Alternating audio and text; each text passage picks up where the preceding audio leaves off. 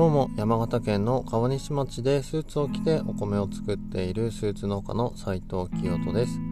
このチャンネルではたくさんの人に農の分野に興味を持ってもらうために普段なかなか感じることの少ない農家のリアルライフの中で感じたことや気づいたことをさまざまなカルチャーを通して発信していきます。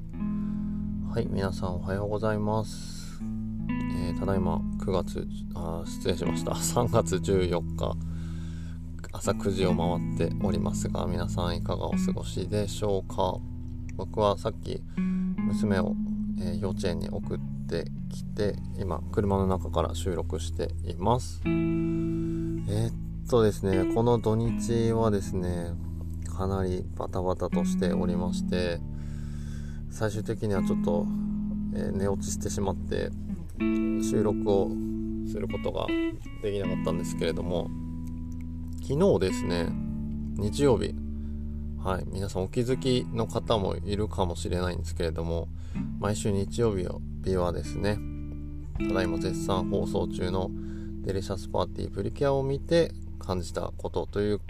感じで日曜日はやってるんですけども、で、昨日もですね、漏れなく娘と一緒に朝8時半前にはですね、ちゃんとご飯を準備して、2人でテレビの前に座って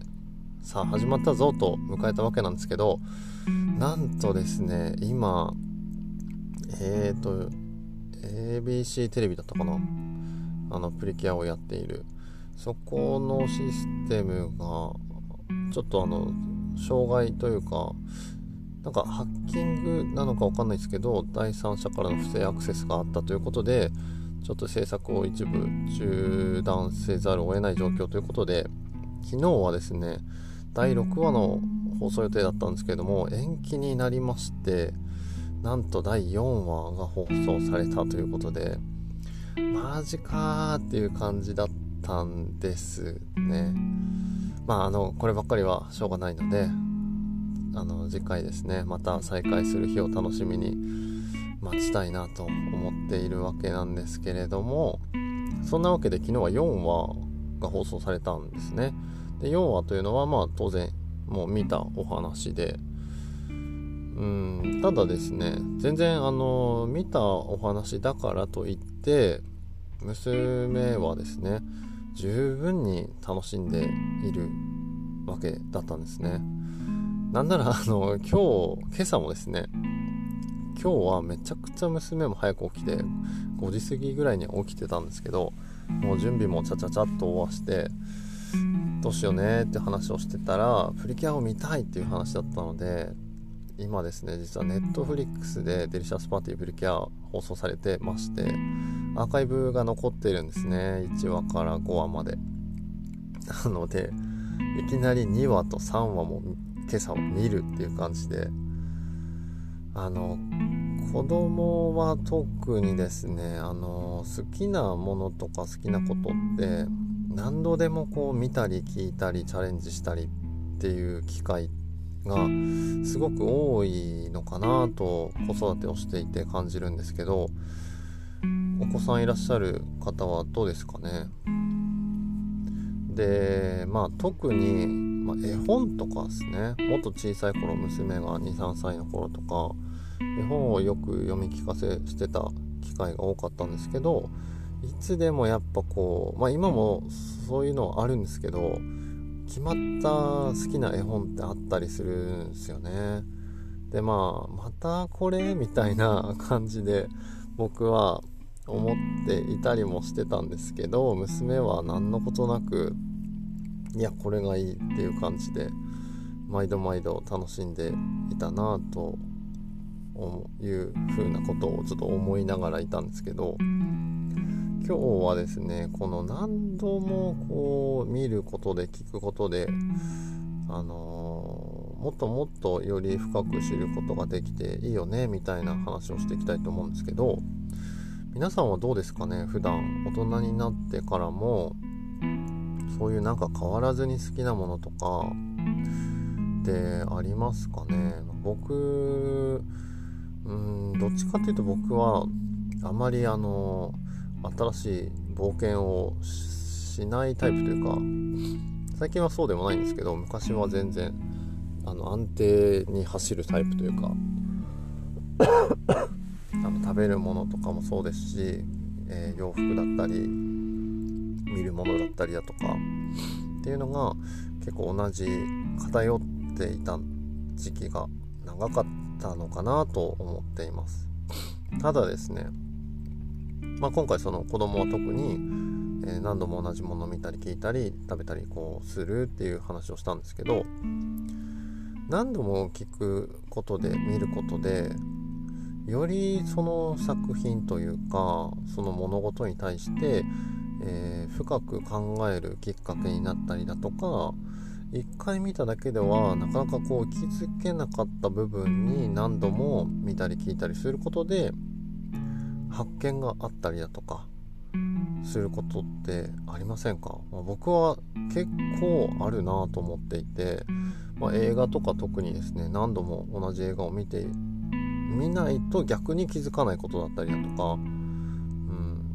まあ、単純な、えーと、物語だったとしても、うんと、一回見ただけではこう感じることができなかった。その裏裏側を感じながら見るとか、うん、なんかその同じセリフを何度も何度も聞いていることでえーと、よりその自分の記憶に定着しますしななんでそのセリフを言ったんだろうみたいなところまで 考え出すというか、うん、なんかこうよりその物事に対して深く深く自分の意識が入っていくなっていう風に感じています。で子供においてはじゃあどうかっていうと、まあ、ちょっと調べてみると結構世の中にはですねそういったお子さんが何度も同じ絵本を読みたがるとかっていうのをこう不安本当にいいんだろうかっていうふうにこう不安な思いをされてる親御さんもいらっしゃるようで結構そのことに対してのアンサーみたいなものがいくつか出てたりするんですね。でメリットとしてはやっぱその同じ絵本を何度も何度も読むことで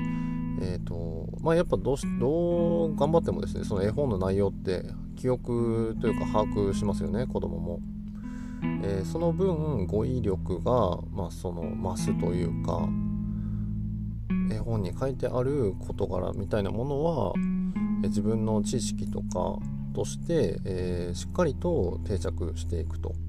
いうことが書かれていたりだとかあとはその展開そのストーリーだったりだとか人物像だったりとかっていうそういった細かなところもちゃんと記憶できることで、えーと、その後の展開というか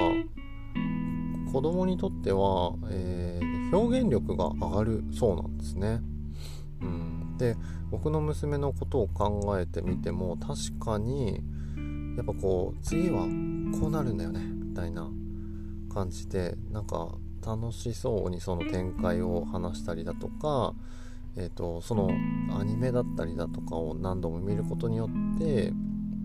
やっぱ真似普段からその真似をしたりだとかだからそういう意味では表現力が豊かになっているんじゃないかなと思っています。でまあそんなデメリットとしてはそんなに書かれてはいなかったりするんですよね、まあ、むしろそういったメリットの方が大きいからそこまでその何度も何度も見ること自体っていうのを不安に思う必要は全くないと。でまあ大人も子供もそうだと思うんですけど何度も見るまあ何度も見るとこうある一定のラインというかでだからこう満足するタイミングとかってあったりするんですよね。でそれってその心が満足することでまたその次の新しい物事に興味関心が湧いたりだとかっていう感じで、うん、その心が満足な状態っていうのはやっぱその作品とかその物事から来る、えー、知識だったりだとか経験みたいなものがちゃんと自分のものとして消化されるみたいなそういったことにつながっているらしいんですね。てなわけで、えっ、ー、と、まあ、今日はですね、このプリキュアの放送延期を受けて、普段こう、なかなか、なんでしょうね、考えることが少ないというかこういったことってあんまり深くは考えないで生活をしてたりするんですけどうーんこのなんか一見すると見落としてしまいそうというかそんなにこう意識せずに生活しているとなただただ流れていってしまうような記憶というか感情というか物事っていうことに対してもこうちょっと一歩立ち止まって深く考えてみることでよりその自分の生活だったりだとか周りの人の生活っていうのがもっともっとこう豊かになっていくんじゃないかなと思いますし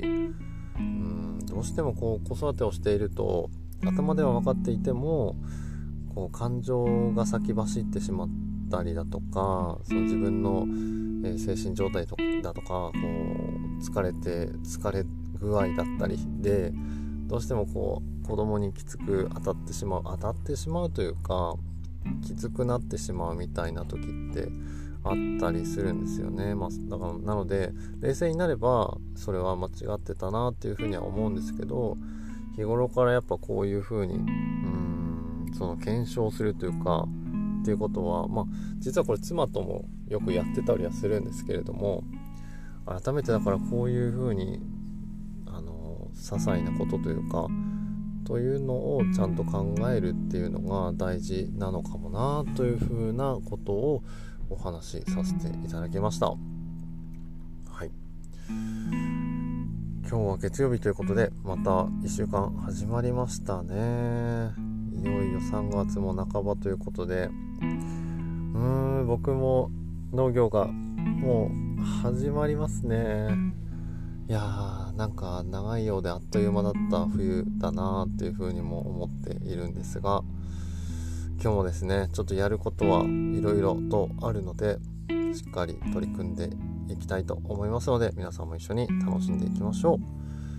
それでは今日も最後まで聞いていただきありがとうございました。スーツ農家斉藤清人がお送りしました。それではまた明日お会いしましょう。さようなら。皆さんいってらっしゃい。